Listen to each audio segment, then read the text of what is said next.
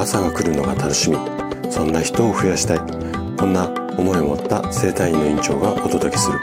大人の健康教室。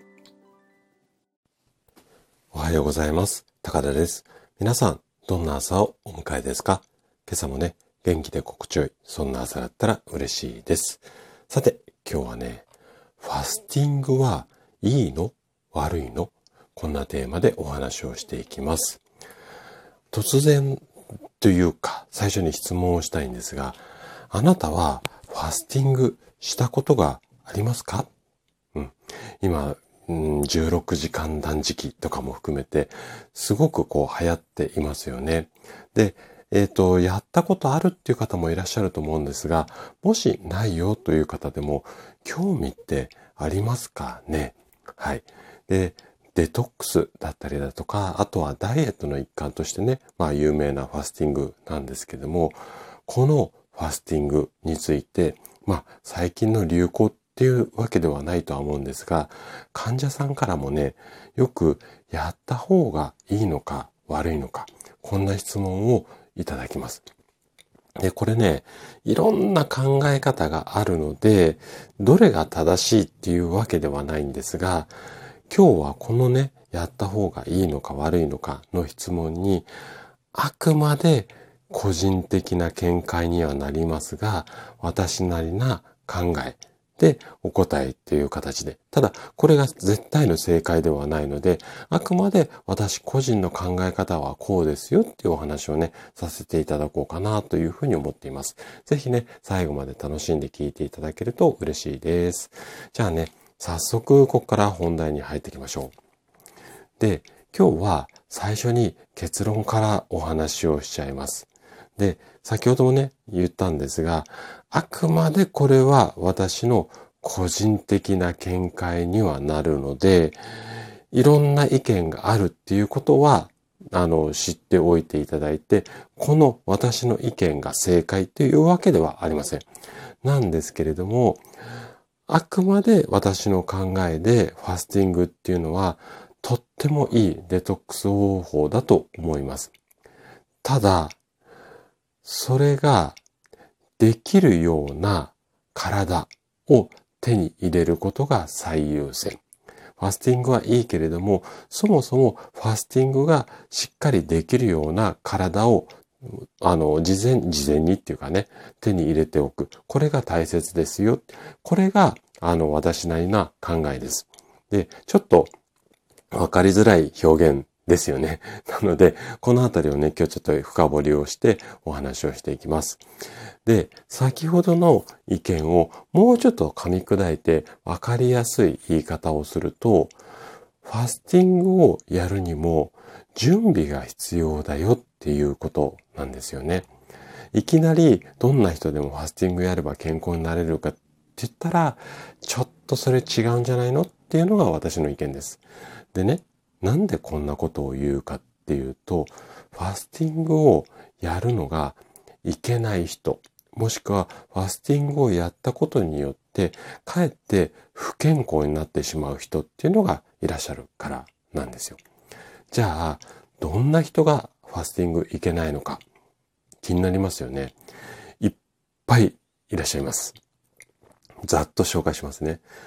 例えば、低血圧の人。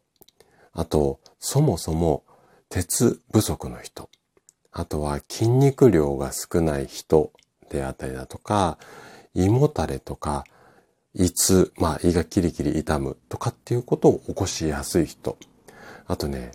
タンパク質を取ると体調が悪くなる人。こういうタイプの方もいらっしゃいますね。はい。あと、睡眠に問題を抱えている人。これ具体的に言うと、夜なかなか寝れないとか、途中で目が覚めてしまう。こういった方がファースティングをいきなり始めると、とんでもないことになったりします。それ以外にも、お酒だとか甘いもの、これが手放せない人であったりだとか、あとね、この辺もね、ちょっと病気に関係するので注意した方がいいんですけれども、甲状腺の機能に異常がある人、もしくは、あの、橋本病とかね、バセドウ病とか、このあたりの病気がある人ですね。あとは、朝ごはんを食べない方が楽だという人、このあたりの人たちっていうのは、いきなりファスティングをやっちゃうと、ちょっと大変なことになってしまうんですよね。で、なんでこういった方がファスティングに向かないのかっていうと、こういう症状がある方は、いくらこうファスティングをやったとしても、オートファジー、要は体を飢餓状態にして、で、健康になりましょうって。まあ、その辺のメカニズムはね、今日詳しくお話ししませんが、このオートファジーっていう機能が働くからファスティングって体にいいんですけれども、先ほど紹介したような症状がある方っていうのは、なかなかね、このオートファジーが起こせない可能性が高いんですよ。なので、せっかくファスティングをやったとしても、ただの飢餓状態、要は飢えた状態になってしまうんですよね。で、そういうこう仕組みっていうか理由があるため、ファスティングの期間中は調子良かったとしても、それを終わって食事を食べ出した瞬間からまた調子が悪くなったりとか、かえって太ってしまったり。